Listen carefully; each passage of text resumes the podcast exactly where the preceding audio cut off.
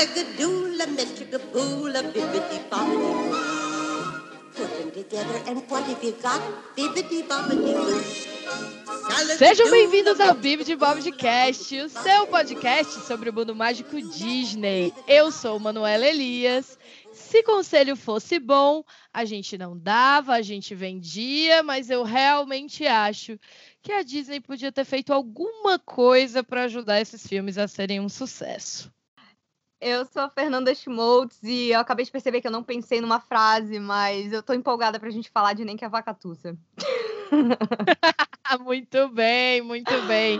E hoje a gente está recebendo, gente, uma, uma estrela desse podcast. Nós estamos aqui muito felizes e muito animadas de receber com a gente o Diego Montes. Oi, Di!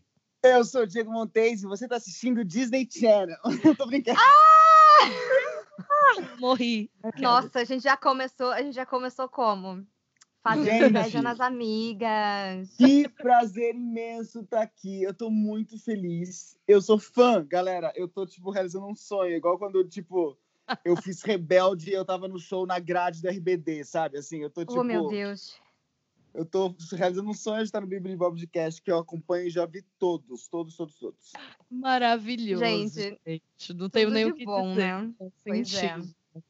Pois E aí, é. gente, a ideia desse episódio surgiu a partir de um e-mail mandado pelo nosso convidado de honra que está aqui hoje com a gente. Ele mandou um Uhum. e-mail para a gente pedindo para a gente falar sobre alguns filmes que foram aí, né, esquecidos no churrasco da Disney. E aí a gente falou, então, vem cá falar com a gente sobre esses filmes que foram esquecidos no churrasco da Disney. E aqui está Diego para conversar com a gente sobre Atlantis, Ilha do Tesouro e Nem que a Vaca Tussa. Sim. Pois é, gente. Estou empolgada, porque os anos 2000 foram uma década muito engraçada, assim, é, muito estranha com relação a animações. E foi uma hora que a Disney meio que se perdeu, né? É, e- mas foi legal porque eles experimentaram tanta coisa. Se você for olhar, os filmes. É, os filmes não têm. Eles não têm uma unidade que nem ah, os filmes clássicos da era do Walt, ou então Uhum, os filmes da sim. Renascença, que era aquela era épica com musicais e heróis, heroínas, princesas. E, e aí chegou os anos 2000 e Shrek chegou, não foi mesmo? É, eu sempre gosto de começar falando do Shrek, porque o Shrek foi o que mudou, assim, o que a gente conhecia por animação. Foi, foi, foi a Uhum. animação que ditou o ritmo do que seriam todos os filmes animados é, da década. Porque até então a gente só via que a renascença da Disney começou a dar uma decaída, né? O auge foi lá no Uhum. início, da Pequena Sereia até o Rei Leão. Então foi Pequena Sereia, Bela Fera, Rei Leão, eh, Bela Fera, Aladdin e Rei Leão. E quando chegou lá em Pocahontas, as coisas já começaram a, a dar menos dinheiro, a não fazer tanto sucesso assim, apesar de eu achar que, nossa, tem filmes ali que eu gosto mais até do que os mais famosos, né? O Corcunda de Notre Dame é, é é uma obra de arte, Nossa. pra mim ainda é tudo, sabe? Fala de Não, eu ia falar uma coisa, é, assim, justamente sobre isso. Tipo, é, eu sinto que essa fase é, é quase que uma fase de experimentação da, da. Disney. Tipo, é, tanto dos dois filmes que dois dos filmes que a gente vai falar, né? Tanto o Planeta do Tesouro quanto Atlantis, tipo, eles têm uma pegada que é quase como eles estão tentando sair da caixa, tipo, num lugar, tipo, eu, eu- que eu considero saudável, porque eu defe- defendo esses três Uhum. filmes, inclusive. sim. É, e eu sinto que o Corcunda foi o primeiro passinho para isso, sabe? Tipo assim, Sim. será que a gente faz isso? Tipo assim, até hoje eu assisto Corcunda de Notre Dame e falo, meu, como que isso passou? Sabe? A gente também. não consigo entender, mas que bom que passou, porque, É. cara, Bom. é um dos filmes mais surreais, assim, da Disney. Acho que tanto de trilha sonora, quanto de história, Nossa, quanto de a animação qualidade em de si. animação é incrível. Mas, gente, peraí, a gente já tá falando aqui, a gente já tá empolgado, né? Mas deve ter gente dizendo assim, mas espera, né, né? De onde é que vem Diego Montes? Ah, o que, que, sim, que, que ele faz? Deus. São eu, O desculpa. que, que ele é? E, tipo, eu sei, gente, que o Diego é uma pessoa que tá aí na TV, então vocês já viram ele provavelmente várias vezes. Tá no teatro, então quem é fã de musicais, que eu sei que tem muitos fãs de musicais aqui no Bibi de Bobcast, já viram ele nos palcos brasileiros por aí. Mas de, porque eu já tô íntima, tá, gente? a gente já tá Lógico, marcando. Mas eu, café. vocês são minhas amigas da quarentena, eu já chamo de Manu de. E... Então, assim, Di, conta pra gente um pouco da tua história, da tua trajetória, da tua história com Disney, com teatro, com a TV. Hum. Resume aí pra galera se situar. Gente, na verdade, eu sou ator, é, escritor e eu sou produtor de teatro. Eu comecei muito pituquinhas, tipo, com oito anos é, na televisão, fazendo pequenas minisséries e séries e tal. E aí, de repente, eu fui apaixonado e sugado pelo teatro musical. Então, assim, eu fiz Wicked, fiz Rent, fiz Rock of Ages, Noviça Rebelde, eu fiz alguns musicais aí. É, tive a oportunidade de conhecer muitos lugares, como Fortaleza, que é essa terra que eu amo, da Manu, que, com o Cazuza, Chacrinha também, que eu fiz, Meu Destino Ser Star. É, e na televisão, eu, eu também fiz Rebelde durante três anos de novela. É, fiz Rebelde, fiz Cúmplice de um Resgate. É, a minha novela mais recente foi Bom Sucesso agora. E também a parte minha que tem a ver com Disney é porque eu fiz eu, parte do Disney Channel, eu fiz uma série chamada Z4, que foi, eu acho que 2017, se não me engano, agora eu já estou confuso. E uh, eu brinquei com as meninas desse negócio do começo de falar, ah, Diego, sou o Diego Monteiro, sou, e você tá assistindo Disney Channel, porque, gente, imagina para mim a hora que eu fui gravar isso, a minha sensação de ter que fazer isso foi tipo assim, a coisa, eu falei, cara, tô realizando o sonho de infância, sabe? Tipo, Sonho de foi- todos nós, né, Di? Todo mundo que É. é fã da Disney acho que já se imaginou lá, Sim. Junto com, com as flop, que- Demis, as Selenas. Diga, diga, diga. o meu flop foi que na minha época já não era mais a o D, era um era o é, você tinha que fazer com bastão uma logo do Disney Channel.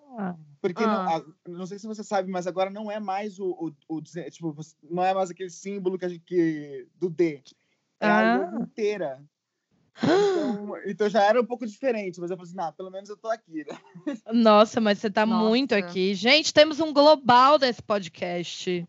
Ah, Esse pensa. dia, esse dia chega, veja só. Inclusive, eu não estou acompanhando novelas aqui ultimamente, mas a gente vai ter um episódio entrevistando o Diego, gente, para falar dele no Disney Channel, da série, dos musicais, de tudo mais. Já tô anunciando aqui, entendeu? Ah, E eu sei, e, e teremos polêmicas, que eu já ouvi dizer aqui que teremos polêmicas. A produção tá me avisando. Aquelas, Ah, é? né? É. que teremos polêmicas para falar aí sobre você nas novelas, arrasando em papéis importantíssimos, né? Em momentos como esse da nossa sociedade. Que Aquelas. legal, que legal. Muito Hum. bem, gostei de ver. Pois então, gente, é por isso que o Diego tá aqui, porque ele é um super Disney fan, Eu, assim, é, né? eu acho que é mais por isso, perceber. né, gente? Todo esse momento egóico meu foi. Ai, olha o que eu fiz, o que eu fiz, o que eu fiz, mas é porque eu tô aqui porque eu amo, eu sou apaixonado por Disney como vocês, e é por isso que elas deixaram eu participar desse programa, pelo amor de Deus. Imagina, você foi convidadíssimo. Nossa, o dia que eu descobri que você estava seguindo a gente e acompanhando o podcast, eu falei, olha que maneiro, cara. Meio que Graças. aconteceu o contrário, sabe? É esse cara? Eu que estava Eu- acostumada a te ver, eu falei, mentira que o Diego achou o podcast, não acredito. Mas eu lembro de E você em assim- Rebelde. É, gente, pois que é. loucura, rebeldes. Ai, eu já era grande demais pra assistir. Rebelde, mas eu assistia, gente, porque, né? Eu falava, ah, ninguém só, só a deusa pode me julgar, entendeu? Então foi ótimo, me diverti horrores. Galera que fez o Rebelde Brasil, vi todos vocês. Parabéns. Aquelas. Inclusive, perdão até ter entrado já direto no assunto, é que eu sou uma pessoa meio Imagina. afobada, né? Mas assim, acabou que a gente até tinha falado, não, a gente faz a introdução, a gente anuncia o Diego e a gente vai pro assunto, que é o que a gente a faz. gente só foi porque Fernanda falou de Disney, de, de, de histórias de bastidores. Fernanda já engatou a primeira e só para amanhã, se deixar. Não, então é gente, é isso. é isso que é o que mais me deixa animado em ouvir o podcast de vocês, porque é uma conversa tão fluida, porque a galera é tão apaixonada pelo que tá falando. É e eu verdade. também sou assim, então, tipo, tá tudo certíssimo.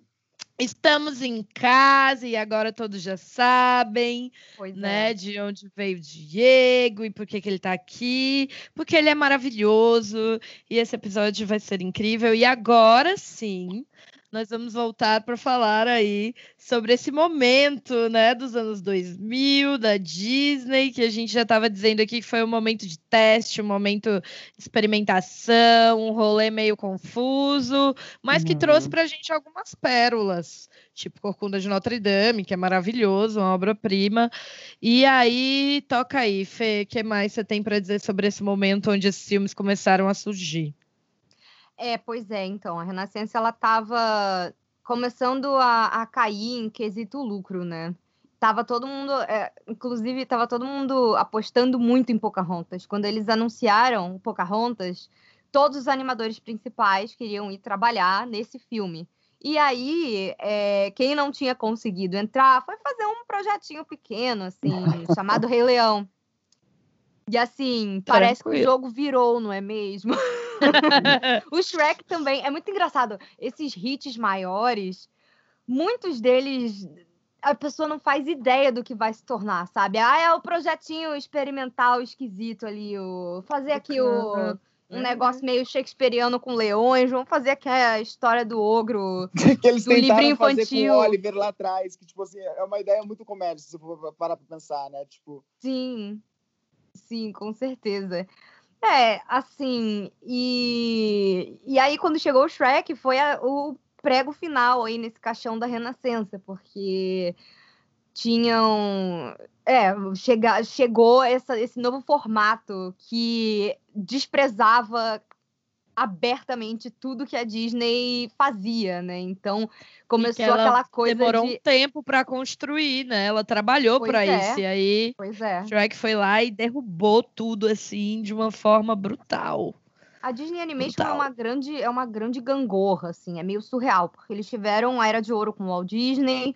Depois que ele morreu, ficou todo mundo meio perdido, então eles foram meio afundando lá no meio dos anos 80, eles já iam fechar a Disney Company, tá toda ferrada, mal das pernas.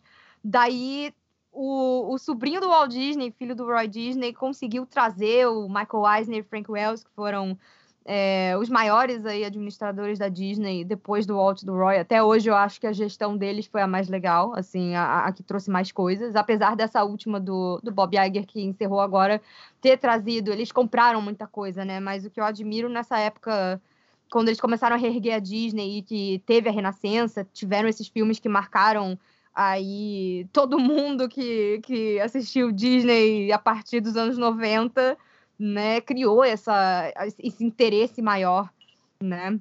Uhum. Então, é um negócio muito doido. Depois disso, começou a, a, decair, aí teve essa outra era muito dark aí de, que foram os anos 2000, que quase fecharam a Disney Animation, mas aí já não foi a Disney toda, foi só a Disney Animation.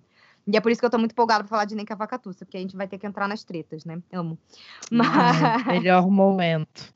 Pois é, e aí, quando começou a, a, a, última década, agora, 2010, né? Aí começou a subir de novo, sabe? E é sempre essa gangorra. Então, é, tem momentos que eles estão muito bem e momentos trevosíssimos, assim onde eles ficam sem saber para onde ir. Os anos 2000 para Disney, que foi o período onde eles fizeram esses três filmes que a gente vai comentar, é muito por causa do Shrek mesmo. Eu gosto de chamar de eu gosto de chamar de adolescência das animações, porque uhum. eles começaram a achar que era tudo muito, ai, tudo é muito bonitinho aqui, ai, contos de fadas são super estimados. Vamos fazer o Shrek começar o filme limpando a bunda, rasgando o livro, a página do livro de contos de fadas e botar ele e a, e a Fiona para fazer um piquenique com moscas e enfim, fazer réplica do, do, do Bullet Vision do Matrix.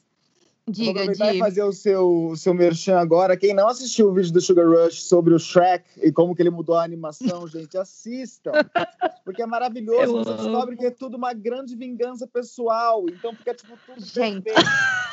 eu quero muito que É um chegue o plot, dia né? podcast, que chegue o dia só da gente falar do Meninas Malvadas, do, dos homens ricos careca de meia idade hétero, da- do- dos executivos da Disney, porque a treta, o Dick leu o, o Disney War também, que é o melhor livro para saber essas tretas assim, é o Disney War, gente, maravilhoso. comprem. É do James B. Stewart, procurem, tem traduzido em português. Eu consegui ele, inclusive, no sebo, assim, paguei muito barato, então Eu dá uma olhada aí, Livre galera. também. É, pois é, eu acho que eu pedi o meu na estante virtual, se eu não me engano. Mas tem, gente, tem e procurem, porque quem gosta, quem quer saber o bastidor. E, gente, o ego desses homens são muito. É muito engraçada a história. A, a história é muito boa. E aí, basicamente, é, essa, essa decadência da Disney começou com uma vingança pessoal de um dos executivos que era pupilo do Michael Eisner, que era o CEO da Disney, e que ele foi muito sacaneado e ele saiu brigadíssimo, virou e falou assim: hum, o que vou fazer? Vou expor ela, né? E aí ele se juntou com gente pequena, assim, tipo Steven Spielberg e o David Geffen, e abriram a DreamWorks. É, E aí, se você pegar esses dois livros, o da DreamWorks chama The Man Who Would Be King. É, Uhum. Então, ele é, ele é da Nicole Laporte e a- a- o subtítulo dele aqui é um é um almost epic tale, né, of moguls movies and a company called DreamWorks. Então, é um livro só sobre toda a treta que deu para esses três gigantes se juntarem e falarem: "Dane-se, vamos abrir o nosso próprio estúdio". Então, é muito maneiro olhar essa parte assim. É, dei uma procurada. Eu acho que esse, esse livro, infelizmente, não, não, não achei traduzido ainda. Eu acho que não traduziram, mas quem, Uhum. quem sabe inglês aí, quiser se arriscar, dá uma olhada, porque é outro livro interessantíssimo. É, e eu, já, eu me perdi um pouco, né? Eu, desculpa, gente, eu sou meio. Quando eu vou Não, ver, amiga, imagina. acabou, assim, pra mim. eu Tudo vou na metralhadora. Não, é que eu acho, gente. eu acho, eu acho que essa ponte de, tipo, de, você, de a gente de você ter comentado do Corcunda é muito interessante, porque, é, pelo que eu sei da história do Atlantis, na verdade, é a mesma equipe que estava fazendo o Corcunda de Notre Dame começou a desenvolver essa história do, do Uhum. Atlantis. É, e era uma galera que estava afim de fazer uma história do Júlio Verne. Tipo, fazer Aham. algo, al- algo similar com isso, não era? Isso, era 20 mil léguas submarinas. Sim. Pois é. Isso. É, isso, isso é uma coisa engraçada desse período, porque como eles começaram a ser literalmente chacota da DreamWorks e depois de todos os outros filmes Deu a Louca na Chapeuzinho e afins, Gente, é, virou isso, né, a animação. A gente estava acostumado a ver muita coisa da DreamWorks, coisas da Blue Sky, então tinha Era do Gelo, comédias assim que que não tentavam ser maiores que a vida, como a fórmula da Disney tinha dado tão certo É. na década anterior. Então eu acho engraçado chamar de adolescência da Disney, que é a época que eles acharam que eles eram bons demais para se levar a Uhum. sério, né? Mas isso trouxe, obviamente, muito problema financeiro para Disney, né? Para a parte da Disney Animation, começou a dar um super flop aí. E ao mesmo tempo permitiu com que eles experimentassem muita coisa. Se a gente vai olhar a lista de animados na ordem que eles foram lançados, assim, a partir dos anos 2000, é um negócio surreal, porque para começar, a década de 2000 já abriu com Fantasia 2000, que foi Nossa. assim, a parte 2 do flop 1 da Disney, sabe? Ou seja, ela já Ah, queria sim. ser diferentona toda, entendeu? Ela já queria ser assim o máximo do diferentão. E depois de Fantasia 2000 veio a nova onda do Imperador. Não, veio dinossauro antes Foi ainda, amiga. dinossauro Gente, antes. Dinossauro. dinossauro. Cara, Dinossauro foi aquele momento. Hum, e se a gente deixasse as coisas com um visual realista? Esqueci É, disso corta, pro, churrasco. corta pro besouro rolando a bosta no Rei Leão. Ah, Diego falou do Rei Leão. Isso aí, isso aí. Muito bom. Ai, que depressão, gente. Depressão, gente. Você, também, você viu o Rei Leão no cinema? De, o, Poxa. o novo? Assisti. Assisti. achou, assim, quando chegou nesse momento do close do, do besouro rolando cocô? Porque pra mim Ela- ali foi o ápice. Eu falei, ah, aqui você me perdeu 100%. Disney, Mas eu posso foi falar, mal. onde, sabe onde, onde eles, me- eles, é, eles conseguiram me enfeitiçar? O Onde? trailer, gente, aquela coisa de você ver uma coisa idêntica, quadro É. por quadro, eles Nossa, apelaram sim. muito para nossa, pra nossa infância. Nostalgia certeza. total. Exato. Então você fica emocionado. Aí quando eu fui, comecei a entender Tipo assim, e eu ainda assisti dublado porque muitos amigos meus estavam dublando. Sim. Então, assim, Hum. é, eu, tava, eu tava lá, eu, eu terminei, graças a Deus, assim, gente, ainda bem que tem a voz do Ivan, ainda bem. Porque eu tava, eu tava, eu tava lá pra ouvir essas pessoas, porque o filme tava me Sim. irritando muito, assim. Nossa. E aí eu assisti em português, em inglês depois, porque tem, tem, tinham interpretações, a gente tem o Seth Rogen, tipo. Sim. Tem a Beyoncé também, né, gente? Ah, A Tem o Childish Gambino, tá gente. É, exato. Mas que a Beyoncé fazer também, melismar aquela música inteira lá, você fica, você fala assim, gente, Ai, Ah, sim, aquela clássica música nessa hora não especificada do dia, o amor chegou. É, gente, é, é muito doido. No Porque, sol. Mas enfim, a partir do momento que você contrata a Beyoncé, você sabe que é isso que você vai ter, né? Tipo, ela é um Exato. monstro. Então.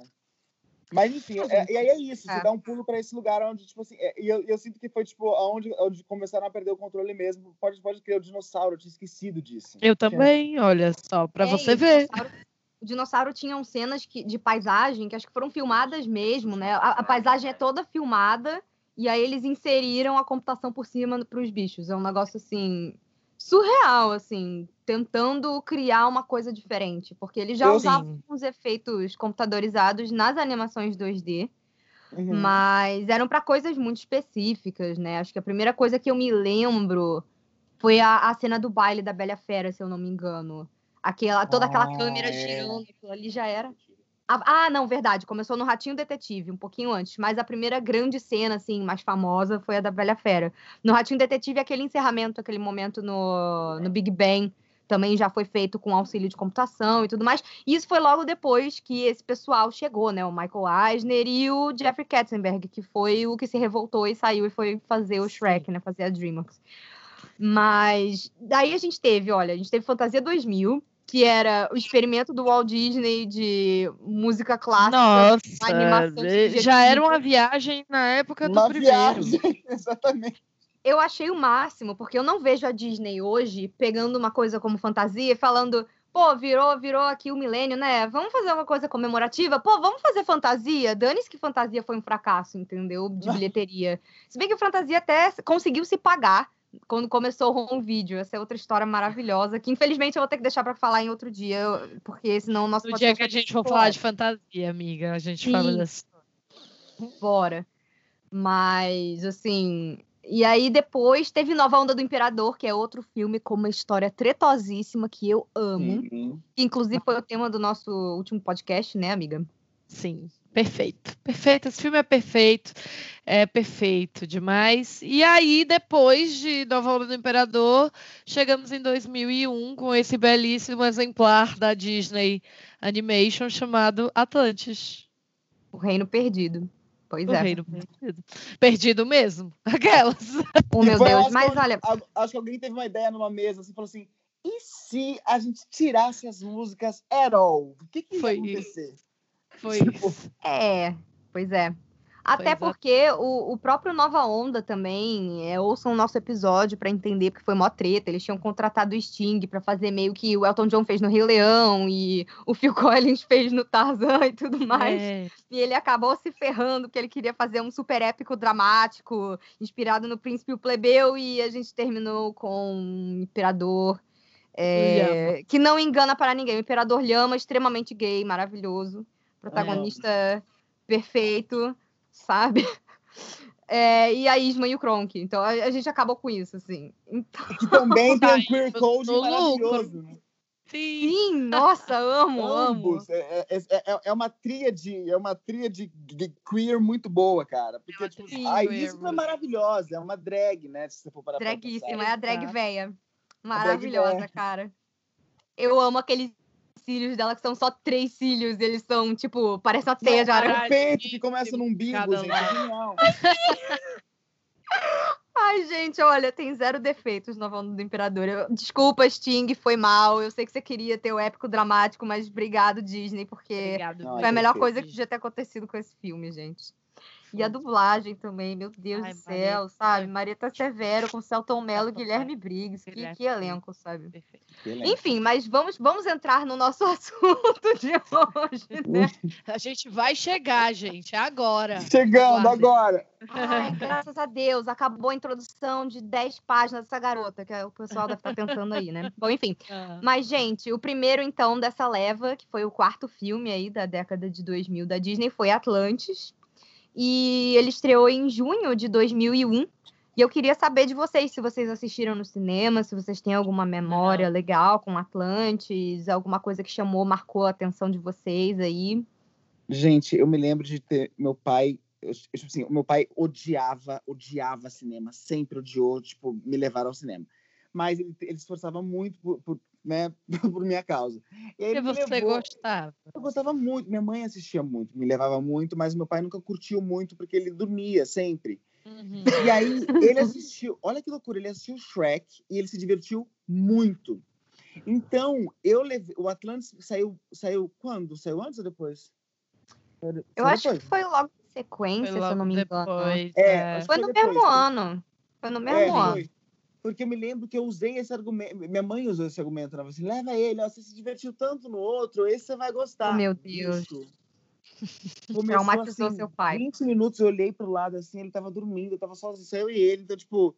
Aí eu falei, tá, então esse realmente é um filme que não atrai a família toda. Eu era uma criança, sabe? Eu já tinha essa percepção. Mas, Uhum. eu, mas eu amei, assim, é porque eu sempre fui muito nerdinho, assim, no, no, na no colégio, na escola. Então, assim, eu sempre lia muita coisa.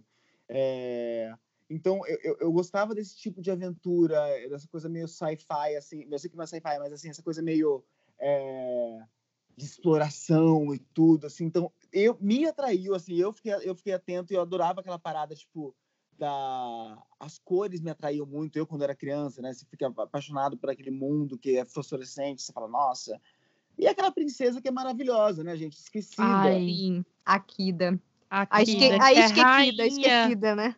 É, a Kida que é rainha, inclusive, coroadíssima na, na Ah, Disney. é? E ninguém olha pra ela. A vida. Não, e assim, eu olhei pra ela e falei: "Ah, é uma mistura da Pocahontas com a Esmeralda, meu sonho. Porque eu era Uhum. É alucinada nas duas. Sim, quando ela apareceu a primeira vez, ela já chegou meio. Tem uma cena que ela meio que ataca o Milo pelas costas pra tentar descobrir o que ela queria saber. Eu falei assim, gente, que mulher! Amei, amei, amei, amei. e gente É, e Oi, Desculpa? diga. Não, pode falar. eu não paro de falar né que coisa Eu também não, amigo. é eu acho que é também o filme que é mais bem sucedido com um cast de ensemble que eu já vi assim tipo é uma galera muito Uhum. pô, subuti- não é tão bem utilizada, mas muito bem criada, sacou? Tipo assim, tem a menina adolescente feminista que, tipo, que, que, que tem uma, uma, uma mecânica e tudo, aí tem, tipo assim, tem aquele do, a- a- aquela senhora que fuma 19 mil cigarros, você lembra disso? Foi o último filme em que se fumou um cigarro na Gente. Disney, sabia? É. Foi esse. é, era genial aquilo, cara, Gente, era muito... E tinha era também, tinha também a Femme Fatale, maravilhosa. Nossa, A, a Helga Sinclair, perfeita. Que é aquele momento que você olha e fala: Hum, sou mesmo hétero? Não sei. Eu- Talvez é, não. esse foi um dos Não. momentos pra mim que eu olhei e falei: Hum, estranho isso aí. Bom, enfim, Deveria ter mas sido a vilã do filme na minha cabeça também. Acho que aquele- deveria ser melhor do que aquele, do que aquele capitão. ela podia ter sido a grande vilã, eu também acho. Eu e o, e o John estávamos conversando sobre isso quando a gente reviu o filme não tem muito tempo. A gente falou, cara, podiam ter posto ela, né? É uma tristeza. Mas é, isso que você falou era onde eu meio que ia acabar chegando. Então a gente acabou que complementou o pensamento um do outro.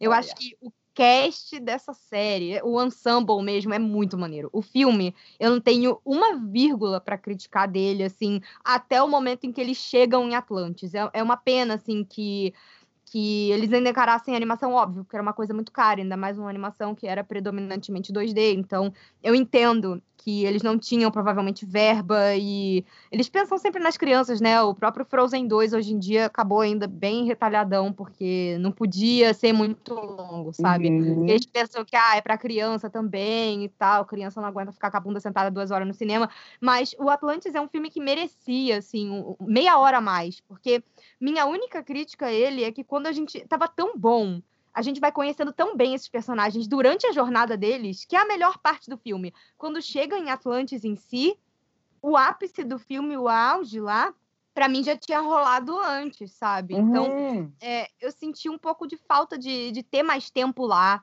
deles poderem conhecer mais dessa cultura onde eles chegaram, deles poderem interagir mais com, com os habitantes lá, sabe? Uma coisa meio meio Pocahontas, meio Tarzan, sabe? Que você bota que uma falar? galera super diferente. Ah, Eu sinto muito. é, eu, eu, não sei se, se- se eu sou muito maluco, mas assim, tem- existe um negócio em Avatar muito próximo da, tipo, da, da, da linguagem. Que, tipo, eu sempre que eu Uhum. vou. Sempre, tipo, sempre, sempre que eu, tipo, eu fui Pandora né, lá no, no Animal Kingdom, eu falei, cara, eu acho que se fosse uma coisa do Atlantis, se fosse uma, uma, uma zona, né? Seria Eu parecido sempre com- quis. Eu sempre quis. Você já foi na Disneyland de Paris, Diego? Não, não, não, nunca. Eu só fui na de Orlando. Então, na de Paris tem a Discoveryland, que é tipo ah, a, é. a Tomorrowland. Tomorrowland de Paris. E lá ela é toda inspirada no Júlio Verne. Ela é Ah, toda que inspirada em incrível. 20 mil léguas submarinas. Então parece que você tá dentro do Atlantis. É Que incrível. legal. Que É, legal. é, tipo, a, a... e é muito essa vibe, porque ele tem um, um quê meio steampunk, Punk. meio revolução industrial, sabe? É legal É. a gente dizer, né, gente? É um filme que é, tirou a música, pegou toda essa pegada de aventura. É um filme que trouxe essa coisa da Disney com a cara mais masculina. Eu, nossa, eu ia falar isso agora. Eu ia falar isso agora. Falei, será que A gente alguém, tá alguém muito vai me julgar? sincronizado, gente. A gente Não. tá sincronizado demais, meu Deus.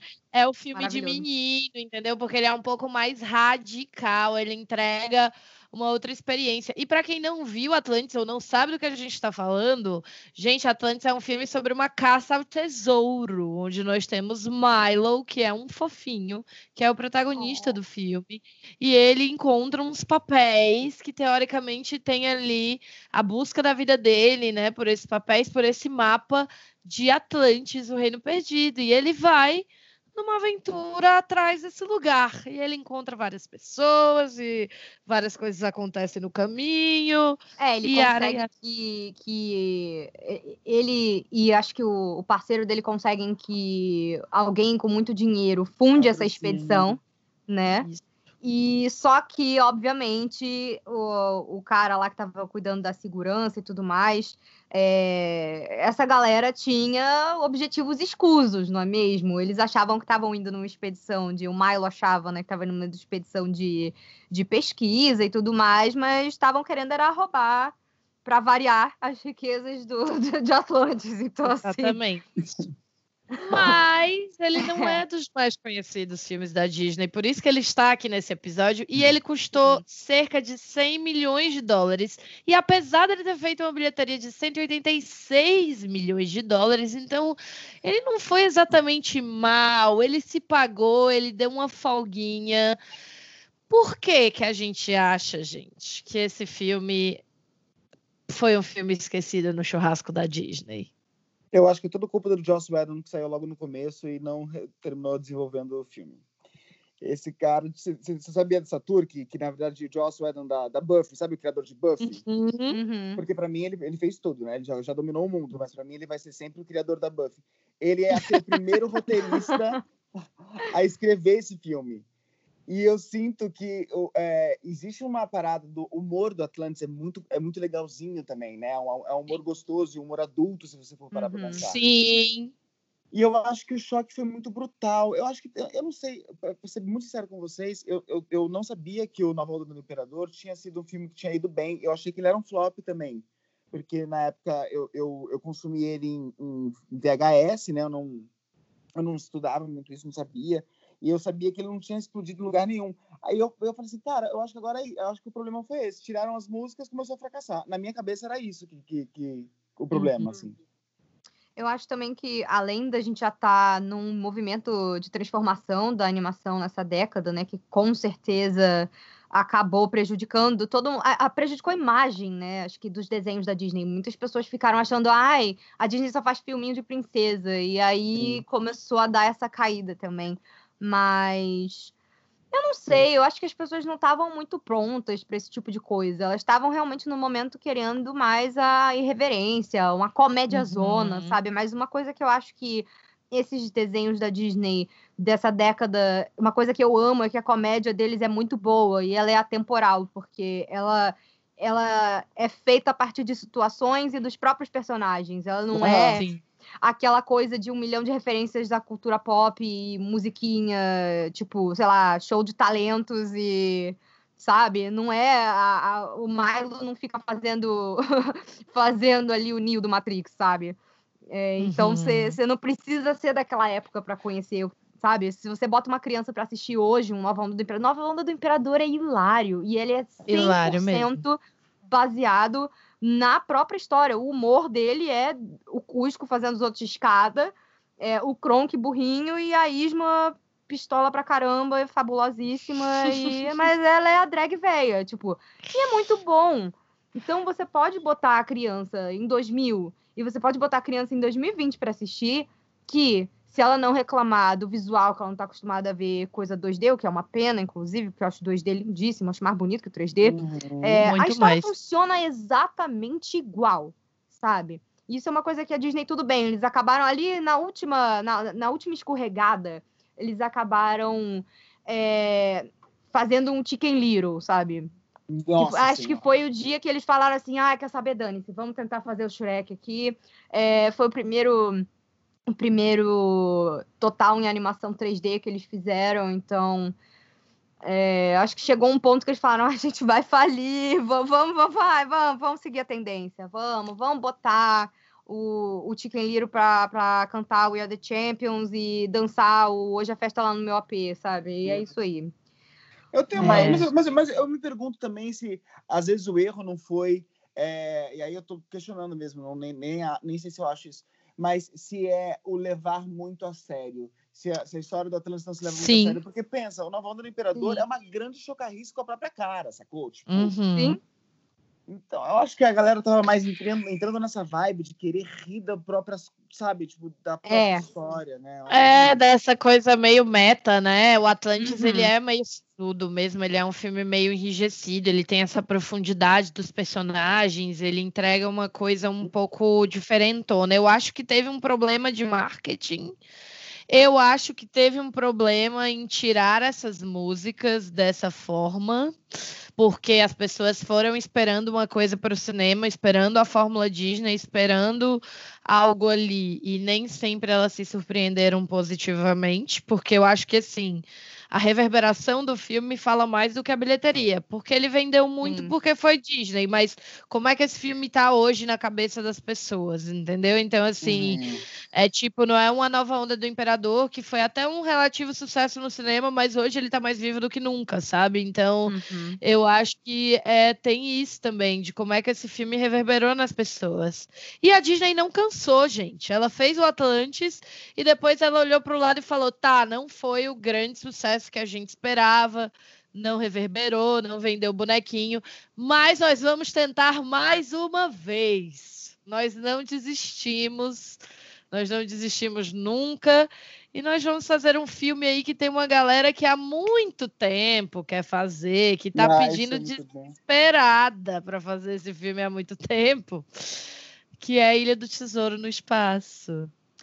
Essa história, essa tour, eu tenho muita pena, assim, coitados do, do Clements e do Musker. É, eles são uma dupla bem famosa, assim, de, de animações da Disney, né? Eles fizeram vários filmes famosos que a gente ama. Eles começaram ali tendo o projeto deles para dirigir. O primeiro foi o Ratinho Detetive, que foi o segundo filme pós a entrada do Michael Eisner e do Katzenberg, sendo que tanto mais o Katzenberg, mas até o próprio Eisner ia nas reuniões é, da, da divisão de animação. Então, eles começaram a efetivamente querer fazer coisas diferentes. Eles falam, ó, oh, por que isso aqui não está funcionando? Quero novas ideias. E aí um dia ele virou para os animadores que estavam lá nessa época, que estavam há 10 anos tentando fazer o Caldeirão Mágico rolar.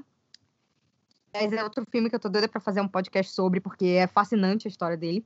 Uhum. É, e provavelmente eu imagino que até entre os fãs da Disney é meio esse é o grande filme obscuro assim é aquele que muita, muitas pessoas nem, nem ouviram falar. Eu só fui descobrir o Caldeirão Mágico por exemplo adulta já eu não sabia que era uma coisa sabe? É meio surreal assim e e tava dando o maior fracasso eles iam fechar vender a Disney toda retalhada e tal e aí eles fizeram o Oliver eles aprovaram o Oliver que foi o primeiro que, que veio dessa leva, e em seguida o Ratinho Detetive. E o que acontece? Nessa reunião que eles iam fazer, é, eles pediram para os animadores trazerem ideias.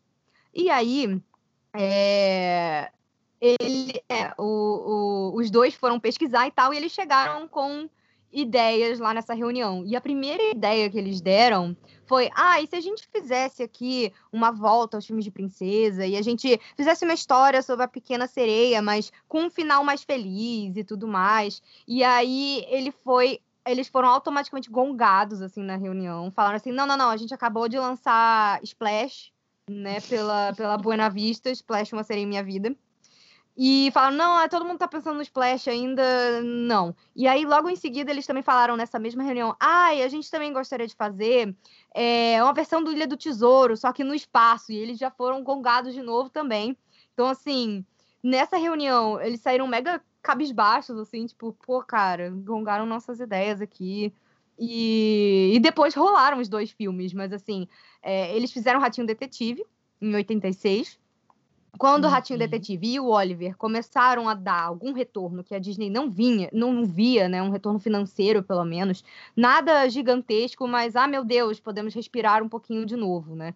Que o, o Eisner ele era muito genial assim na hora de escolher os projetos e ele sabia coordenar as coisas super bem. Tipo, ah, vamos gastar menos dinheiro, vamos fazer coisas mais eficientes e vamos focar na história. E é uma coisa que eu sinto muita falta na Disney de hoje, que é tipo assim, é, ele falava, gente, uma, uma boa ideia é mais barata e, e, e dá mais certo do que a gente gastar, por exemplo, um cachê carésimo sabe, de atores famosos. Então, uhum. quando eles assumiram a Disney, eles começaram a falar: ó, oh, corta, não contrata estrela, não. É, ah, quanto você precisa pra fazer esse filme? Ah, sei lá, é, 200 mil dólares? É, eu te dou, te dou 90. Se vira aí. O Ratinho Detetive foi meio tipo isso, sabe? Ele perguntou para os dois quanto eles iam precisar, eles falaram um valor X, ele falou assim: ah, eu vou dar metade para vocês e vocês que lutem, sabe? E saiu. E, claro, podia ter ficado mais bonito visualmente? Podia. Mas ficou um bom filme, funcionou, sabe? E aí, com isso, eles perceberam, pô, acho que a gente tem algo aqui. E aí, o que acontece? O Katzenberg, pois é, o cara do Shrek, leu o roteiro da Pequena Sereia, porque eles tinham ficado tão animados que eles escreveram um roteiro de sete páginas dizendo como eles fariam a Pequena Sereia e tudo mais. E aí, o Katzenberg viu, é, leu no mesmo dia, depois da reunião, e ligou falando: olha, essa ideia é muito boa, é, vai trabalhando nela, vai desenvolvendo ela. Então, depois do sucesso do Ratinho Detetive, começou a Renascença e a gente teve a Pequena Sereia. Então, assim, surreal, né, gente? Exato. E eles queriam, porque queriam fazer o tal do, do Ilha do Tesouro no espaço, né? Aliás, a Disney já fez algumas versões da Ilha do Tesouro.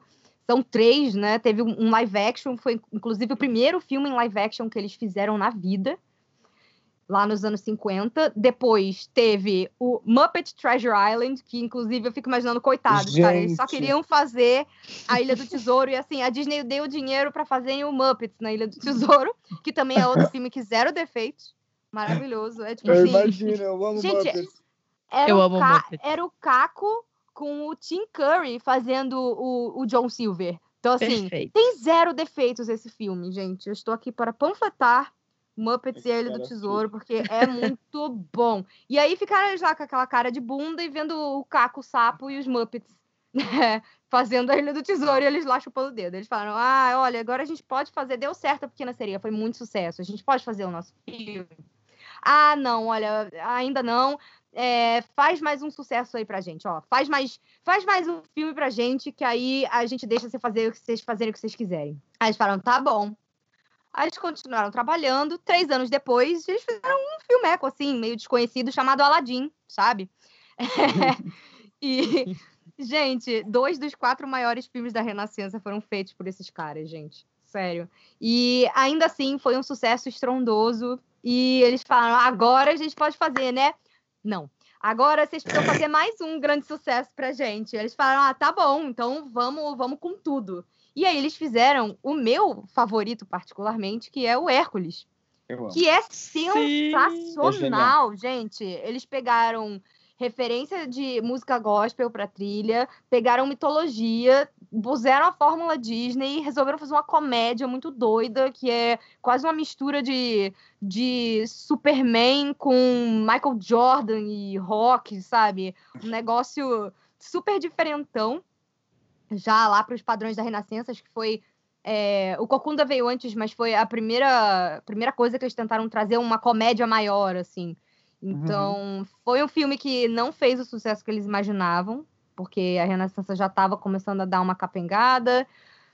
E aí eles não conseguiram, né, fazer o, o, filme deles. E aí, só em 2002 que eles conseguiram finalmente lançar o Planeta do Tesouro. E aí o que aconteceu? Estávamos no mundo pós-Shrek.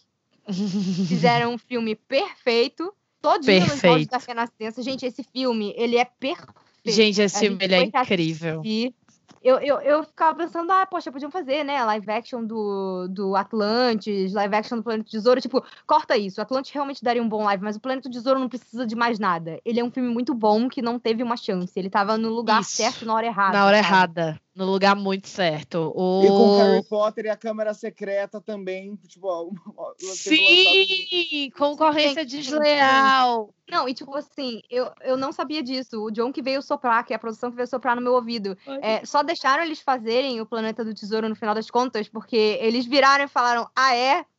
É isso que vocês vão fazer? Então a gente vai trabalhar com o Katzenberg lá na DreamWorks. Aí falaram assim: não, toma aí o seu dinheiro. Faz aí ah, o teu filme. Foi, ah, foi uma chantagem. Ah, muito então bem. é um projeto que saiu de um rancor, não dá para dar certo. é, aí eles fizeram o quê?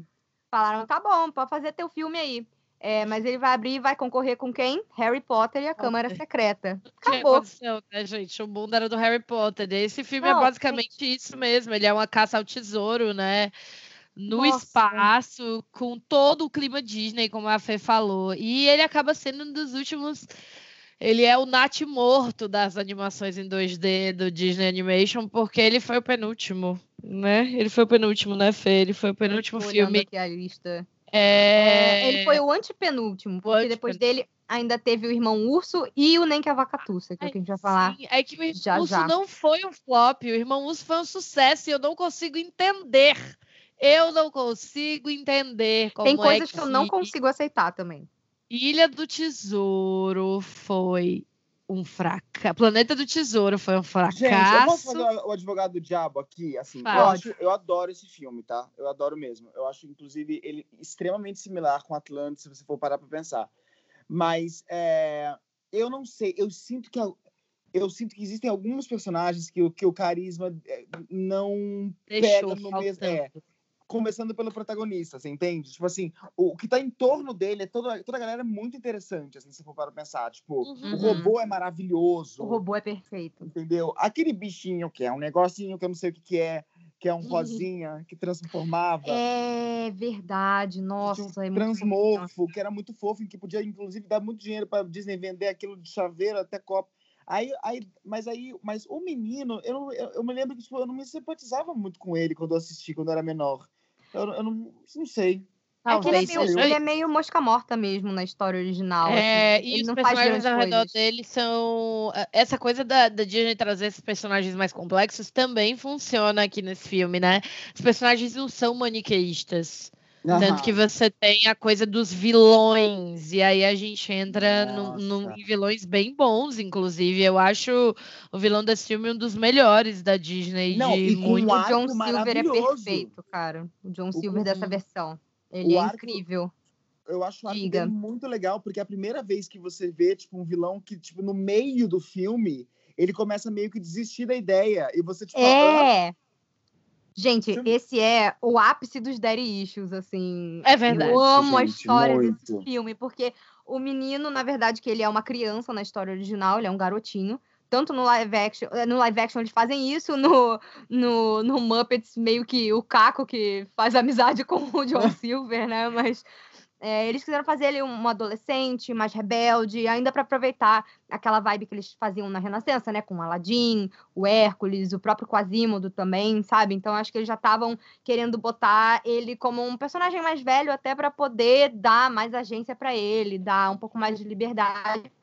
Mas eu acho que o John Silver, pra mim, é o personagem que rouba a cena total. Eu amei isso também que a Manu falou. Eu acho sensacional. E não tem nenhuma outra animação da Disney que eu consiga pensar, assim, que tenha feito isso. Assim, um vilão que, que no meio do caminho vai começando a não querer mais. E você não. A, a relação deles é.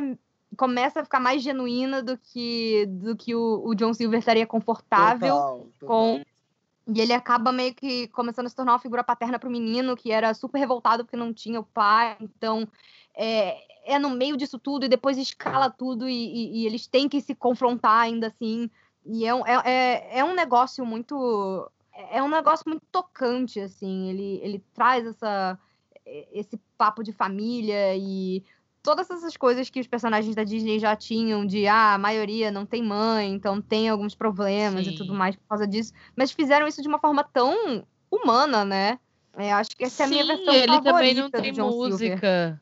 Gente, e ele olha, também é super, super Verdade. assim, né? É, é um filme super é, aventura, super com essa mesma pegada. Ele é uma evolução ainda da pegada do Atlantis, essa pegada meio masculinizada e muita aventura e não sei o que. Não que aventuras não possam ser para meninas, gente, mas a Disney Uhum. estereotipa as coisas. Não Aham. somos nós que estereotipamos as coisas. É, na real, assim, isso até dá tema para um outro programa, porque é, a forma como eles foram percebendo, como o público percebia os desenhos deles e tentando ajustar o marketing Uhum. para isso, é o que eles fazem hoje, cara. Isso, É, o, que, o que eles estavam fazendo ali no, no Planeta do Tesouro, no Atlantis, é o tipo de aventura que você, por exemplo, pega um Enrolados. Você já não é muito uma história da Rapunzel. Você já tem o pôster com o Flynn e a, e a Rapunzel com cara de safado, parecendo filme da DreamWorks em 3D. Você Sim. sabe? É, ele foi meio que o resultado de toda essa grande Mudança. experimentação maluca aí que foram os anos 2000, né? Mas e aí, gente? Planeta do Tesouro, então. O que é que a gente acha, mais ou menos, desse filme? Por que, que ele não deu certo? É um filme que eu gosto muito. E eu acho que ele não deu certo porque é isso que a Fê falou. Ele estava no canto certo na hora errada. Tipo, foi timing Uhum. o problema dele. Com certeza, porque ele poderia ter sido um grande sucesso se ele tivesse sido é, saído, talvez, lá na época que a galera queria que ele tivesse acontecido primeiro, né? Nossa, nos anos 90 ele seria um super sucesso. Ainda mais vindo dessa sequência com os próprios diretores que já estavam fazendo outras coisas nessa vibe, né? O Pequena Sereia, o Aladdin, se ele fosse uma super aventura é, sem música mesmo, tipo, dá pra você ter vários estilos, mas eu noto que nesse, nesse meio aí dos anos 2000 parece que eles já estavam meio que devagarzinho tentando continuar a fazer o que eles sabiam fazer de bom, mas meio que relutantemente percebendo que não ia rolar e tirando as coisas devagarzinho. Tipo, primeiro a gente vai tirar a música. Depois, é, não, realmente, quando a gente fez uma comédia, deu mais certo, né? Então vamos tentar fazer uma comédia. E aí depois a gente chegou num ponto que já era tipo assim, ah, escancara esse negócio aí, bota o, o Chico Liro, sabe? E aí, até eles, sabe, conseguirem encontrar o que é a Disney no meio desse tipo de animação, né? E eles tiveram mais alguns tropeços depois também do Chicken Little até chegar no Enrolados. O Enrolados é o que começou essa nova fase boa aí da Disney. E muito do que aconteceu nos anos 2000, especialmente aí esse, esse percurso com esses filmes um pouco mais focados num público não necessariamente feminino, uma coisa mais uma aventura para todo mundo, porque isso realmente dá muito mais certo. Se você tira esse estigma de ah, a Disney faz filmes musicais, filmes de princesa. Você realmente não não tem, muita gente nem vai ver por preconceito, por achar que é uma coisa que ah, eu já vi isso aqui antes, sabe? Uhum. E quando você faz uma coisa mais neutra, digamos assim, faz uma aventura, dá muito mais certo, sabe? E eu acho que eles foram percebendo, né? Até porque os anos 2000 a Disney Animation estava meio mal, mas eles tinham um acordo com a Pixar, então eles estavam vendo o tipo de filme que a Pixar faz, que é totalmente diferente. Também tem uma pegada mais de aventura. Geralmente tem é, é, quase um buddy cop, né? Eles sempre têm, geralmente, umas duplas, umas coisas mais. aquelas premissas malucas do se os monstros realmente existissem, assustassem as crianças para gerar energia, se os brinquedos tivessem vida. E eu acho que eles foram meio que começando a, a, a entender. Mas a Disney sofreu bastante nesse período, assim. Até chegar nos enrolados, putz, muita água correu. E aí a gente chega no nem que a vaca tussa, né, gente? Alguém tem mais que alguma aí coisa eu quero, Eu quero o Diego aqui para defender. Peraí, primeiro, vamos lá, Di. O que, é que você acha do, do Planeta do Tesouro? Como é que você. Gente, eu assino embaixo. De tudo que vocês falaram, acho que realmente é esse conjunto de fatores de você é, tá estreando no momento errado. Acho que a Fê foi super feliz em ter falado um negócio de, de que você eles foram tirando, as, eles foram percebendo as coisas, eles foram obedecendo o que eles achavam que estava dando certo. Então, uh, aí eles foram tiraram música e aí depois chegaram no nível onde tipo Atlantis ainda tinha o interesse amoroso, né, do Milo com a uhum. com aquilo lá. E aí nesse nem interesse amoroso tem, né, no, no Planeta do Tesouro. Eles realmente é, falaram assim, cara, é uma coisa realmente experimental nesse lugar. Eu concordo com vocês, eu acho que realmente é um projeto que estava à frente, tipo, desculpa, nem à frente do seu tempo. Eu acho que ele estava num tempo errado, sabe? Assim, eu acho que foi Sim. essa a grande questão. E é muito engraçado porque a gente vê, assim, nessa década, tudo que estava dando certo era ou comédia ou filme de aventura com dois um embate entre dois grandes personagens, né? Você teve, por exemplo, Nova Onda, a gente teve é, o, o, Cusco com o Pátia, mas eu, eu acho o Pátia meio sem graça, gente. Eu sou totalmente Team Isma Kronk. Mas mesmo assim, você tem as, você explorar essas relações entre os personagens. Daí Sim. teve o Atlantis, que teve essa coisa legal de fazer um elenco todo de personagens muito maneiros, o que daria uma boa série, né? Melhor, Tentaram, talvez, né? até do que um filme. Tentaram, pois é. Mas acho que como não fez muito dinheiro, eles acabaram engavetando e transformaram naquele Atlantis 2, que é, é todo esquisito, porque juntaram o que eles já tinham de episódio da série e fizeram aquilo ali. Depois tivemos Lilo e Stitch, cara, que também é Nossa, um super filme de dupla, cara. Lilo e Stitch uhum. é perfeito. Aí entrou o Planeta do Tesouro, que também tinha essa. Ele dependia muito dessa relação, dessa interação do Jim com, com o John Silver. E depois a gente teve o irmão Urso, que era o Coda e o Kenai. Então, assim, Uhum. Acabou meio que essa coisa do interesse romântico. Eles só foram resgatar isso na Princesa e o Sapo, gente. Porque depois do Irmão Urso teve Nem que a Vacatuça, Chicken Little, Família do Futuro e Bolt. Nossa, então, assim, difícil. eles cortaram no Atlântico, depois do Atlântico eles cortaram total a ideia do interesse romântico por muito tempo. Eles fizeram muita coisa sem, sabe? Focando em aventura mesmo. Ah, eu acho que... cara, eu fico muito triste de ouvir isso, porque parece que tipo, eles estavam com vergonha, sabe? Tipo, pô, não vamos voltar, porque, sabe, tipo, é, é por isso que eu fico tão feliz com projetos como Princesa e o Sapo, como o Enrolados, que, tipo, voltam às raízes e, tipo, restaura aquilo, sabe? Mesmo o, o Enrolados tendo essa, né, essa leitura de que é, um, é, é, é, a nossa história, é a gente contando princesa, mas com uma versão sassy dele, sabe? Tipo, eu, eu é. É. Mas isso é, é não, e depois louco, a gente né? também teve, se a gente for olhar, todos os filmes que vieram depois do Enrolados, eles já tiveram essa, essa pegada de, ah, vamos botar uma dupla aqui. Vamos botar, vamos botar uma princesa, vamos, mas não vamos fazer a história dela dela querendo alguma coisa para si, como os protagonistas de Renascença queriam. Vamos botar eles para terem que resolver alguma treta gigante, sabe? Uhum. Então, você tem Detona Ralph, que você ainda tem uma dupla, você tem Frozen, que acaba sendo meio que Parece que a própria Disney fazendo um meia-culpa com a sua ideia de princesas clássicas de antes, que eu achei, inclusive, uhum. que foi feito de uma forma muito maneira. Também acho. Frozen é realmente muito legal. É, eles fizeram Big Hero 6, Zootopia e Moana. Moana foi o outro filme de princesa depois do Frozen, assim. Então a gente teve, depois da Princesa e o Sapo, o Enrolados, o Frozen e o Moana, com essas protagonistas que tinham outras coisas para resolver, coisas maiores do que elas, né, para resolver. Uhum.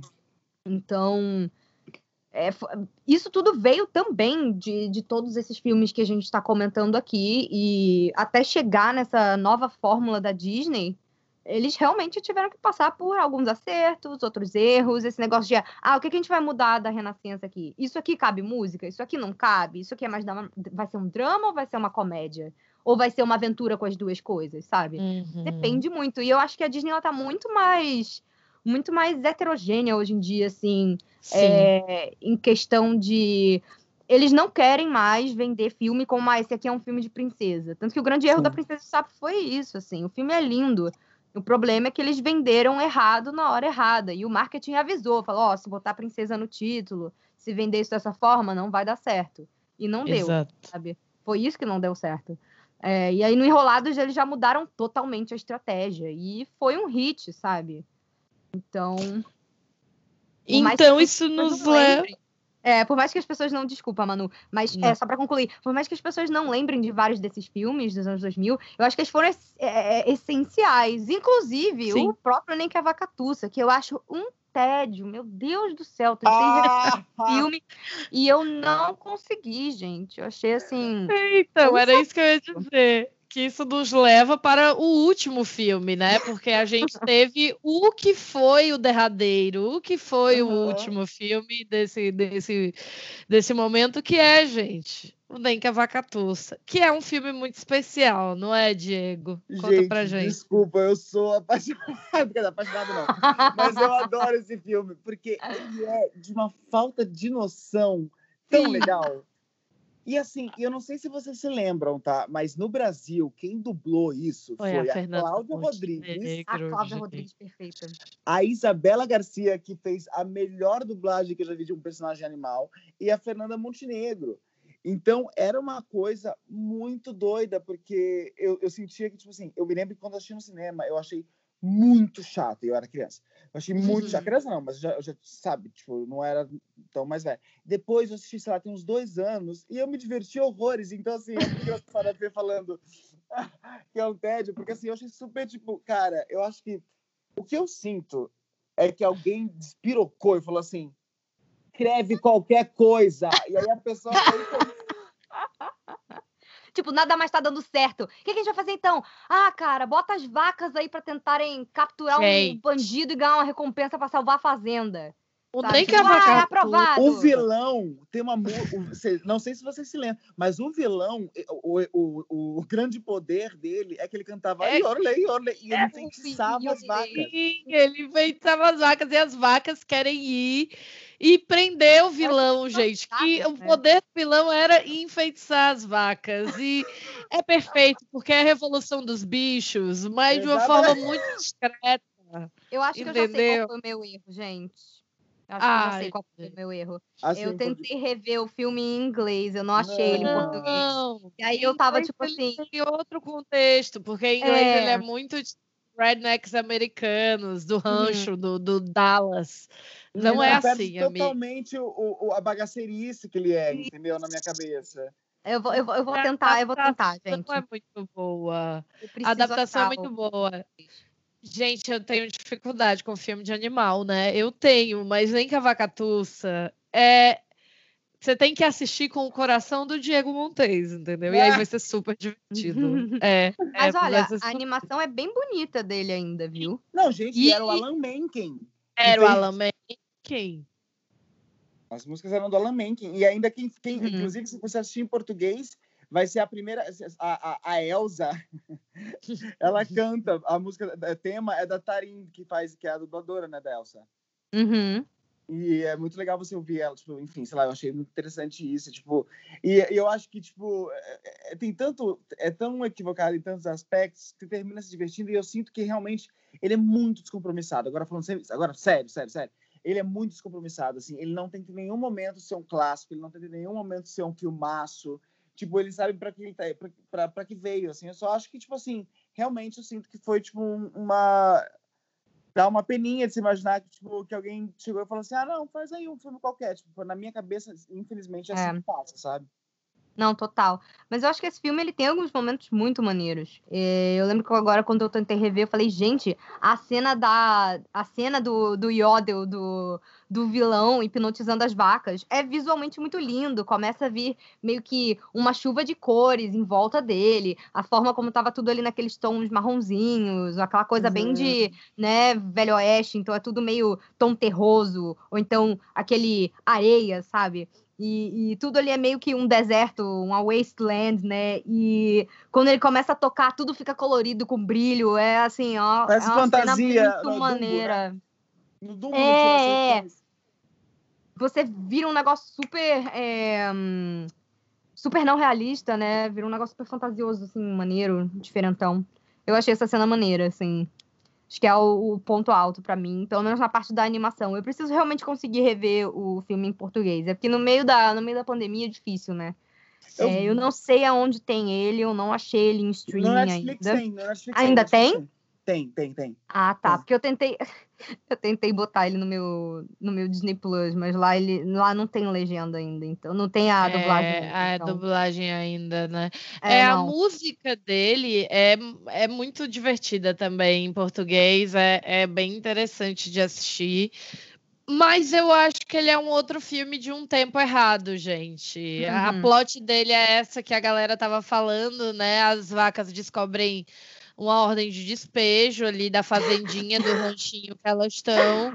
E aí elas vão lutar contra esse rolê, porque elas não querem ficar longe umas das outras, sem casa e tal e Elas tudo mais. E aí. É, e aí tem as três vacas articuladoras do rolê todo, que são, né, no Brasil dubladas por essas divas maravilhosas, inclusive a Disney sempre acertando muito na dublagem brasileira, sempre muito, impressionante. Muito. É, e aí eu acho. Sim. é, tem seus deslizes, né? Rafael, mas... Não, mas eu acho que é o único, ama. né, gente? É, eu acho porque, que é um dos assim, únicos. Mas eu acho que, porque como eu admiro muito o trabalho do Rafael também, tipo assim, muito, muito, uhum. muito, eu gosto muito dele. Tipo assim, eu, eu, eu, eu, seria a pessoa que amaria, tipo, ouvir tipo, o filme inteiro com ele, sabe? Eu quero uma Ai, redublagem. Poxa, já... redublem só o Flynn com ele, pelo amor de Deus, Disney. Faz isso pela tá gente. Ninguém ele quer tá fazendo a série? Hulk, não. Tá. Já tem no Brasil? Passa no Disney Channel, eu já cheguei a ver que tem dublado, e é inclusive com todo mundo mesmo do, do filme, menos legal, o Luciano. Legal. Tipo, eles botaram o Rafa para fazer a parte falada do Flynn também. E a Silvia ainda é a Rapunzel também, assim. Parece tá muito legal. Da série animada de Enrolados, do... tá, gente? Que é dublada pelo Rafael Rossato, o divo maravilhoso que já participou desse podcast aqui algumas vezes. É. Mas é, gente, agora sim, vamos lá, vamos fazer nossas considerações finais sobre Nem que a, que a Vaca Tossa. Por que será que flopou, galera? Cara, eu nem sei. Cara, é, o, é o rolê aleatório da Disney. É um rolê aleatório, mas quando, mas quando é, eu fui né, dar uma olhada na, na internet para descobrir isso, para tentar ver alguma coisa assim sobre, é, eu descobri que ele foi lançado em abril, que é um mês que não é de, de férias, né? Isso daí eu, eu, eu li. Uhum. E aí, tipo, é, terminou que. E, e aí rolou uma especulação de que foi uma, uma sabotagem, porque o Michael Eisner já queria transformar tudo em digital. Então, uhum. foi uma coisa tipo assim: ah, quer saber? Manda, eh, lança aí em abril mesmo, para ver que vai fracassar, e aí a gente vai poder lançar essa pérola maravilhosa que é o Galinho Chicken Little. Depois. Gente, o Chico Liro vai merecer o seu próprio episódio, porque tem, dá fazer, tem, tem, temos que fazer uma tese sobre esse filme. Não dá para só tese. falar dele. Tá, gente? Ai, gente, eu amo é outro rolê aleatório, assim, que você fica, caraca, Disney. Tipo, então é assim que a Disney tenta fazer a, a vibe da DreamWorks total, absoluta. Hum, é. Sabe o que eu Ela... sinto? O Galinho Chicken Little parece quando uma mãe tenta fazer TikTok, sabe? Tipo assim, fazer alguma ah! coisa... alguma coisa muito cool. Quando uma mãe tenta fazer TikTok, perfeito. Eu não falo nem mãe, gente, eu vou falar o me... eu, eu, assim, eu, né? Com quase vou fazer um TikTok, fico tosco. Então, eu sinto isso, assim, eu sinto que é uma piada que, tipo, não pertence à Disney, a Disney tentou englobar, Sim, sabe? É, eu acho que ela tentou incorporar um negócio que deu muito errado, e enfim, mas eu acho que sobre o Nem Cavacatuça, gente, eu acho que a gente tenta, às vezes a gente acerta, às vezes a gente não acerta, sabe? A vida eu é assim mesmo. Tentar, Disney. Gente. Obrigada por ter dado uma dublagem para Fernanda Montenegro, porque ela merece, entendeu? Então fico feliz que ela tenha dublado um filme da Disney, nossa grandíssima diva, junto com as outras maravilhosas que fizeram parte desse projeto. Mas é, não deu, não deu pé. É, ficou uma coisa meio fora de contexto, entendeu? A parte uhum. triste é que esse foi um dos filmes responsáveis por praticamente o, o, encerramento, né? A gente vai Total. falar mais disso, mas praticamente o encerramento do departamento de animações aí da Disney em 2D, que é Nath Morta até hoje, que está ali, a, a, Pixar meio que estava é, até falando sobre isso com a Fê, e a, e a Fê estava me lembrando que a Pixar meio que é, disse, não, não fecha, eles queriam fechar, eles queriam fechar mesmo o departamento é. de animação. Porque e aí... Hum. É, porque aí em 2005, 2006, o Bob Iger assumiu a, a, presidência da Disney. E ele foi o cara que é, transformou a Disney realmente na mega corporação que ela é hoje. E o grande avanço que ele fez não foi uma coisa criativa, que nem na época do Michael Eisner. Criativa, no, eu digo no sentido de criar coisas novas. É, quando o Michael Eisner chegou na Disney, eles falaram, ok, o que, que tá dando errado aqui? Por que, que os live actions estão dando errado, os filmes? É, hum. Ok, temos que fazer uma, alguma coisa voltada mais para adulto, né? Então vamos abrir aqui o Buena Vista, que aí não fica com a logo da Disney, porque os executivos da Disney falavam, gente, a Disney não lança coisa de adulto, nunca lançou, sabe? E aí eles começaram a tentar revitalizar as coisas e tal, mas o Bob Iger, que saiu esse ano, inclusive, agora há pouco da, da presidência da Disney. Ele aposentou no meio da pandemia. gente, é, ele meio que voltou a trabalhar, né? Porque coitado do substituto dele lá ficou assim, gente, o que, que eu faço? Que não tem condição. Ele nenhuma, não tem nenhuma. condição. Foi ótimo. Hum. Mas o Bob Iger, ele é um dos executivos mais respeitados do mundo, né? O cara realmente, Bob assim, Iger. por mais, uhum. por mais que eu acho que, assim, faltou um pouquinho mais de... Vamos arriscar alguma coisa aqui, ao invés de só comprar coisa que já deu certo, ele trouxe esse patrimônio que a Disney tem hoje, né? E a primeira aquisição dele foi a Pixar lá em 2006. a Pixar também, qualquer hora a gente faz um programa só sobre ela, porque é fascinante. Inclusive, quem quiser já saber mais sobre a Pixar, o livro é o Criatividade S.A., do Ed Catmull, que era o presidente da Pixar. É muito lindinho, é um livro com a capa vermelha e preta, que tem a sombra do Buzz Lightyear meio de maestro. Esse livro é incrível, eu recomendo para todo mundo. Tem a história da Pixar desde a concepção dela, que ela era uma empresa de tecnologia mesmo, até o momento em que eles resolvem fazer filmes e são comprados pela Disney, como é o processo criativo deles, por que, que a Pixar tem tanto menos, tanto menos falhas assim de filmes do que uma Disney, por exemplo. Porque a Disney a gente já viu nesse programa que ela vai toda hora, né? Subindo, descendo, tem horas que tem um negócio que tá dando muito certo, mas parece que a Disney não sabe muito bem a hora de tentar mudar, né? E aí eles esperam afundar para tentar ficar correndo igual galinha degolada de um lado pro uhum. outro até achar a forma de se salvar de novo. E isso não acontece com a Pixar. E nesse livro, o presidente da Pixar explica meio que por quê, sabe? Porque a Pixar tem todo um processo que independe de uma pessoa em específico. Então, tanto que o John Lasseter, que era principalmente criativa da Pixar, saiu é, saiu no final de 2017 e se você não olha, assim, não parece que nada aconteceu. O estúdio continua, não levou o tipo de baque que a Disney Animation, por exemplo, levou com a perda do Walt Disney. Então, assim, é, é, é um, uma, uma história que vale super a pena a gente falar depois. Mas é aí o que aconteceu. O Bob Iger entrou na Disney, viu que estava nessa situação que há muito tempo que eles não estavam conseguindo emplacar um filme e dar realmente lucro. E uhum. ele falou: Ah, uhum. gente, a gente comprou a Pixar aqui. A gente já tem agora um, uma empresa de animação que está dando certo. É aquela visão de executivo, né? Os executivos, Sim. no geral, falaram: então vamos fechar a Disney Animation. E aí o que acontece? O Ed Catmull, que era o, o CEO da Pixar, e o John Lasseter, que é essa figura controversa Amo. aí, criador do Toy uhum. Story, que saiu da Pixar em 2017 na, na época do Me Too, então uhum. surgiram meio que não rolou uma, uma acusação direta, assim, por uma pessoa específica, mas o pessoal mas da é Pixar... um babacão. É, falou sabe. que ele ficava, né, é, tocando nos funcionários e tendo atitudes que não eram profissionais. Então, não foi uma, uma vítima que denunciou, mas um comportamento geral dos funcionários. Foi, chegou ao ponto eles falarem assim, ó, oh, a gente não quer mais ele aqui. A galera se juntou e se ferrou. E agora ele está tentando abrir uma outra divisão de animação numa outra empresa. É, na Skydance, inclusive. Estão tentando abrir uma divisão de animação na Skydance. E, tipo, vai com Deus, colega. Mas, assim, é, os dois chegaram lá na Disney Animation e falaram: vocês não podem fechar a Disney Animation. Isso. Não tem como, cara. Todo mundo ali virou animador por causa do Walt Disney. Todo mundo ali assistia o maravilhoso mundo da Disney na televisão, sabe? É o legado, né? Preservar o legado do cara Pois de é. alguma forma. E aí eles chegam ali e falam: caraca, a gente vai ser o motivo pelo qual. um- um- o maior motivo pelo qual eles vão fechar a, a, a Disney original, o que o Walt começou, sabe? Ele- os dois viraram e falaram assim: gente, pelo Não. amor de Deus, dá um tempo pra gente tentar salvar o estúdio, sabe? E o Ed teve uma colocação perfeita nesse livro, que foi justamente isso. Ele falou: a gente reparou que o problema não era.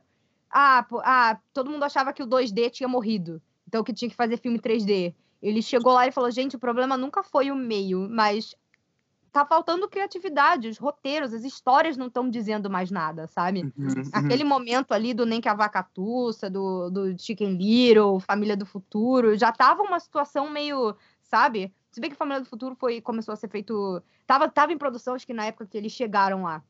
E mudou bastante também, o filme ia ser bem diferente. É, foi o primeiro filme aí que já teve um, um dedinho do processo da Pixar, que é o que eles Sim, vieram sim. tentando implementar até, até hoje, né? Eles deram o, o básico ali para os animadores, falaram, ó, geralmente a gente faz assim, a gente faz esse tipo de reunião aqui.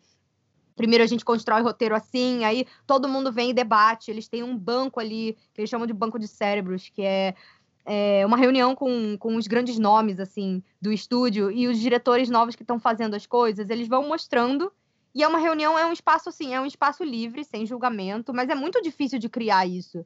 O livro é Sim. uma aula assim sobre como você conseguir manter a criatividade num ambiente corporativo, assim. Eu, eu recomendo demais. É um Ele é bem que- bom, esse livro. Nossa, ele é Eu tô com ele aqui fantástico. também. Bem bom, bem bom. Para produtoras de teatro, ó, Diego, É, então, acho, eu peguei, acho eu peguei tudo. ele aqui justamente por isso, adorei a ideia. tipo, e foi você também que indicou, Fê. Eu acho que no, aqui no, no podcast, lá no comecinho do, dos episódios, você indicou. Sim. Ah, deve ter sido, porque essa é a minha, a minha santíssima trindade aqui do, do- dos livros do podcast. Do Claudemir. Do, do Claudemir, do Disney War e Ó, do, e do o Criatividade é muito bom. Mas, Tudo gente, esses bastidores eu peguei- aprendi, assim, a minha base foi, foram esses livros, assim.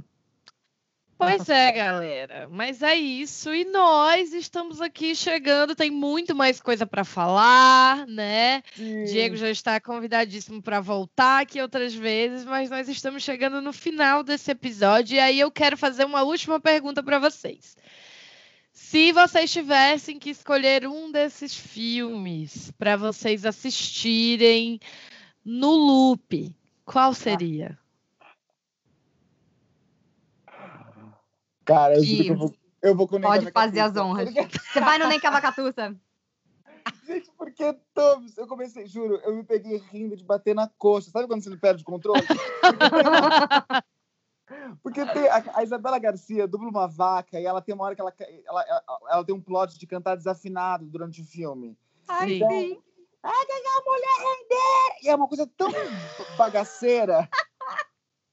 Eu imagino, eu imagino, eu imagino a cara do gringo que ouviu isso pra provar, tipo, eu não sei o que ela tá falando, mas funciona. Então, eu amei. É. E Cavacatuça, pra mim é o Planeta do Tesouro, gente, porque eu acho que é um filme bom, é um filme bom no momento ruim, mas eu continuo votando por ele. Assistam. E pra você, Fê? Eu vou nele também, vou no Planeta do Tesouro. Eu quase, eu, quase que eu falei, eu vou no Atlantis pra ele não ficar sozinho, porque eu também gosto muito do Ah. Atlantis. É, mas eu não sei, eu acho o Planeta do Tesouro, assim, muito apaixonante. É, essa coisa que a gente falou da, da relação Do de ser uma coisa não maniqueísta. Você tem esse vilão excelente que se comporta muito diferente do que a gente está acostumado a ver nos vilões, né? Aliás, até a Total. gente fez um, a gente fez um episódio de vilões e eu nem lembrei de falar dele, A amiga. gente nem Ele é um vilão dele. que foge ao seu gênero, ele não tá num grupinho ali, porque a Disney parece que ela chega num, num momento, tipo, ah, agora vai ser todo mundo queer-coded, divertido, musical. sim. É, esparafatoso, ok, temos Renascença. Vão ser trevosos, porém fabulosíssimos. É, aí tem as clássicas lá do início, os vilões clássicos do início, né? E aí, hoje em dia, você tem o, o vilãozinho plot twist, que é o, o mais esquecível, né? Que são desses novos, a maioria desses novos. E agora a gente chegou num ponto dos vilões é, extracorpóreos, né? O vilão não é uma pessoa, mas geralmente é, sei lá, uma entidade, um negócio meio, né? Ai, e o ai, que eu Frozen. não gosto disso, gente. Eu não sei. Mas no Moana funcionou muito bem, viu? Não, eu não acho que não, eu não tenha funcionado. Inclusive, eu acho do Frozen, eu acho que funciona muito bem pra história, inclusive. Uhum. Mas eu acho tão. Eu, acho, eu achava tão legal você, tipo. Você vê um. um- é, é um personagem que você perde, sacou? Tipo, o Hades, pelo Uhum. amor de Deus. O Hades é histérico, eu amo meu É personagem favorito. histérico, gente. Assim, Sim. eu, enfim, eu acho que você perde um lugar aí de, de dramaturgia muito importante quando você apela pra esse lugar, sabe? Sim, sim, sim. Concordo plenamente. Eu acho que eles não Mas- deviam, sei lá, fazer. Que eles fazem um, vê que dá certo e falam, então eu vou fazer só isso. Porque chega um ponto que o negócio do vilão do plot twist, a primeira vez que veio pra mim, eu fiquei assim, que incrível, sabe? É, até o Frozen ali eu ainda tava caindo em algumas coisas, assim. Eu adorei o que eles fizeram com o Hans. Tipo, apesar de Adorei, olhar pra adorei. trás e falar, eu, eu, era, eu era inocente, assim, porque já tava vindo a quilômetros de distância, dava pra ver, mas mesmo assim, ah, o Rei Doce no Detona Ralph também eu achei ótimo, mas depois disso Sim. ficou assim, todo filme é isso. Eles podiam misturar, É, tipo, ah, eu acho vai ser que- isso, no outro vai ser aquilo. Eles Gente, eu caí, eu caí muito recentemente nessa fórmula de uma maneira muito idiota. Tem um filme Hum. que é O Quebra-Nozes, Sim. Ah! que eu o, caí, o eu não conhecia. Isso. Ah! A hora que ela se revelou, eu fiz, não acredito. eu Ah, amo. ela mandou muito bem, muito bem. Ai, gente, mas eu acho que falta um pouco de misturar as coisas, né? Mas é a Disney sempre playing safe aí, sempre indo pelo lugar mais confortável, mais seguro, e isso acaba gerando momentos incríveis que geram podcasts ótimos. Como Aquelas, esse né? aqui que vocês Como esse acabaram de ouvir. aqui que vocês acabaram de ouvir. Gente, mais uma vez, lembrando que se vocês quiserem conversar com a gente, mandem aí o seu e-mail para bibdebobdcast@gmail.com falando sobre o que vocês estão achando aí dos episódios, que a gente às vezes, né, tenta o máximo se organizar para ler os episódios de vocês aqui nos É. para ler os episódios, não, para ler os e-mails de vocês aqui Nos próximos episódios. Oh. E aí, Não desistam da eu- gente, mandem os e-mails, por favor. a gente sim, adora ler. Mandem os e-mails, a gente adora ler, é verdade. A gente tá aqui nesse fluxo de quarentena, gente, então, né, até os episódios às vezes atrasam, adiantam e é uma loucura, mas vai dar Hum. certo, a gente tá fazendo o nosso melhor, prometemos, para entregar aí pelo menos um episódio por semana para vocês. Aí. E para encontrar você na re- nas, redes so- nas redes antissociais, Diego, como é que a gente faz? Me conta. Gente, é muito simples. Eu sou arroba tanto no Instagram quanto no Twitter. Uso os dois, mas uso mais o Instagram. Então é só me achar por lá, me dá um oi. Por favor. Essa pessoa fofíssima, maravilhosa. E você, Gente. Fernanda, como é que a gente te acha? É, Então, gente, o meu é meio complicado, que a pessoa não consegue, sabe? A pessoa não consegue. Então, assim, no YouTube não, não consigo facilitar. Então, se você quiser me encontrar no YouTube, é no youtube.com/barra Sugar Rush TV, ou só escreve Sugar Rush Disney, que aparece vídeos meus com certeza. É, e eu uso meu nome mesmo no, no Twitter e no Instagram, que é arroba Fernanda Schmoltz, e você escreve isso S-C-H M-O-L-Z. Eu queria muito só poder virar e falar que nem vocês, sabe? Tipo, ah, é arroba isso. Ah, gente, eu tenho um canal no YouTube para quem quer interesse. Ai, faz seu Diga aqui. É Topa Tudo por Diego. Sem sacanagem. Ah. Maravilhoso esse nome. Então, por favor, ve- vejam lá. Tem um, é, é um, é bem, é um canal bem aleatório, não tem um tema próprio, mas é, mas é fofinho. Dá, vale a pena você gastar um tempinho lá. Coisa mais fofa, muito bom, gente. Se você estiver me procurando aí pelas interwebs da vida, vai no arroba Amiga do Rato, onde você vai poder falar comigo mais sobre Disney e também lá no Instagram do Bibidcast, arroba Bibidcast. A gente está lá no Twitter também o tempo todo. Mandem suas perguntas, dúvidas, sugestões, críticas, elogios. O podcast está chegando a 10 mil plays e nós estamos muito felizes porque ele é apenas um neném de alguns meses aí. Então a gente está super animado e super feliz com a recepção e com o carinho de vocês. E é isso, gente. O episódio de hoje fica por aqui. Eu espero que vocês tenham gostado. Um beijo e até os próximos. Tchau. Tchau. Tchau, gente. Tchau, obrigado. Bibidi, Bobidi, Boo! Goodness me, it's getting late. Hurry up, dear. The ball can't wait. Now off you go. You're on your way.